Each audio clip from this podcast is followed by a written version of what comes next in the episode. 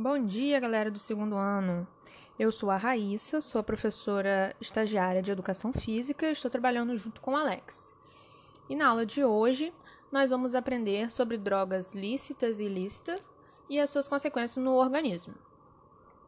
As drogas, elas são substâncias naturais ou sintéticas que possuem a capacidade de alterar o funcionamento do organismo e são capazes de produzir alterações nas sensações físicas, psíquicas e emocionais. Elas podem ser divididas em dois grandes grupos, segundo o critério da legalidade perante a lei, né? Drogas lícitas e ilícitas. As drogas lícitas são aquelas legalizadas, produzidas e comercializadas livremente que são aceitas pela sociedade. Os dois principais exemplos de drogas lícitas na nossa sociedade são o cigarro e o álcool. No entanto, outros exemplos podem ser os medicamentos vendidos em farmácias, sejam os anorexígenos, que são os reguladores de apetite, ou os benzodiazepínicos, que são controladores de ansiedade. Todos eles são drogas lícitas, lícitas vendidas livremente. Além disso, né, segundo a OMS, que é a Organização Mundial da Saúde, as drogas lícitas também incluem café, cafeína, refrigerantes, bebidas energéticas, alimentos ultraprocessados, chocolates ou doces. Sendo assim, os já mencionados anteriormente, né, que a gente citou agora, dentre muitos outros alimentos, contêm substâncias que podem ser consideradas drogas, pois elas alteram, de alguma maneira, as sensações de quem as ingere. Porém, se elas forem ingeridas em quantidade moderada, não representam nenhuma ameaça para o ser humano. Agora, se elas já são utilizadas em grande quantidade, podem causar uma leve dependência e problemas de saúde futuros. As drogas ilícitas são as que têm a comercialização proibida pela justiça. Também são conhecidas como drogas pesadas. Elas costumam ser mais prejudiciais que as drogas lícitas, no sentido da dependência e da forma como age no organismo. Entre os principais exemplos de drogas ilícitas estão a maconha, a cocaína, o crack, heroína, ácido lisérgico ou LSD e êxtase. Há diversas outras drogas que também são utilizadas da mesma maneira, e algumas delas nem são conhecidas pelo Ministério da Saúde e pelas autoridades judiciais. As drogas ainda podem ser divididas quanto ao seu efeito no organismo humano. Existem as drogas depressoras estimulantes e o grupo dos opiáceos. As drogas depressoras, elas causam um efeito semelhante aos da depressão, e o exemplo de drogas depressoras é o álcool, a cola de sapateiro, o loló, o lança-perfume, tranquilizantes e remédios para dormir. As drogas estimulantes causam o aumento da adrenalina, uma sensação de alerta ou aumento dos batimentos cardíacos. E podem levar até o ataque cardíaco. Levam cerca de 15 segundos para chegar até o cérebro. Exemplos das drogas estimulantes é o crack, o êxtase, cocaína, maconha e LSD. No grupo dos opiáceos é onde se encontra como exemplo a heroína, né? E ela compromete a maioria das funções do corpo humano. Com exceção das drogas que são utilizadas para fins medicinais, as demais em nada contribuem para o crescimento e desenvolvimento das pessoas como seres humanos. Além dos prejuízos no âmbito da saúde do indivíduo, que são irreparáveis e muitas vezes incontroláveis, há prejuízo imensurável no que diz respeito à vida social, familiar, emocional, psicológica da pessoa. Quais são os efeitos das drogas? Elas podem, eles podem ser percebidos em poucos minutos, logo após o seu uso, mas tendem a durar poucos minutos, sendo necessária uma nova dose para prolongar seu efeito no corpo. Assim, é muito comum a pessoa ficar viciada rapidamente. Nós trazemos aqui né, alguns efeitos das drogas ilícitas. O efeito imediato das drogas depressoras é a menor capacidade de raciocínio e de concentração, sensação exagerada de calma e tranquilidade, relaxamento exagerado e bem-estar, aumento da sonolência, diminuição dos reflexos, maior resistência à dor, maior dificuldade em fazer movimentos delicados, diminuição da capacidade para dirigir, diminuição da capacidade de aprendizagem na escola e da rentabilidade no trabalho. Os efeitos imediatos das drogas estimulantes. As drogas estimulantes temos exemplo a cocaína e o crack. Os efeitos são intensa euforia e sensação de poder, estado de excitação, muita atividade e energia, diminuição do sono e perda do apetite, fala muito rápida, aumento da pressão e da frequência cardíaca, descontrole emocional, perda da noção da realidade. Efeitos das drogas perturbadoras, que também são conhecidas por alucinógenas ou psicodislépticas. E o exemplo delas é a maconha, LSD e êxtase. Elas provocam alucinações, principalmente visões como alteração visuais, como alteração das cores, formas e o contorno dos objetos. A sensação fica alterada do tempo e do espaço.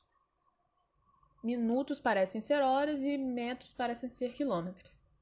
Sensação de enorme prazer ou de medo intenso, facilidade em entrar em pânico e exaltação, noção exagerada de grandiosidade, delírios relacionados com roubos e perseguições.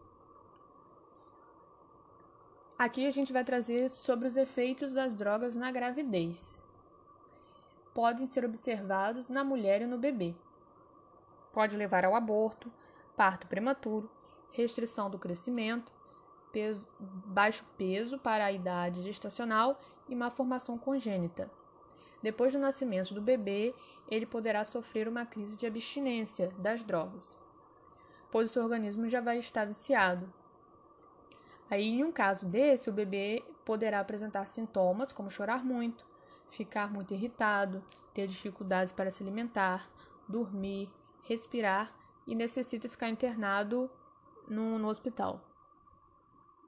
Agora nós vamos ver os efeitos a longo prazo.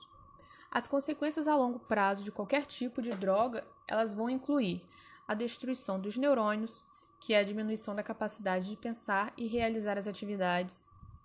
Desenvolve doenças psiquiátricas como psicose, depressão, esquizofrenia.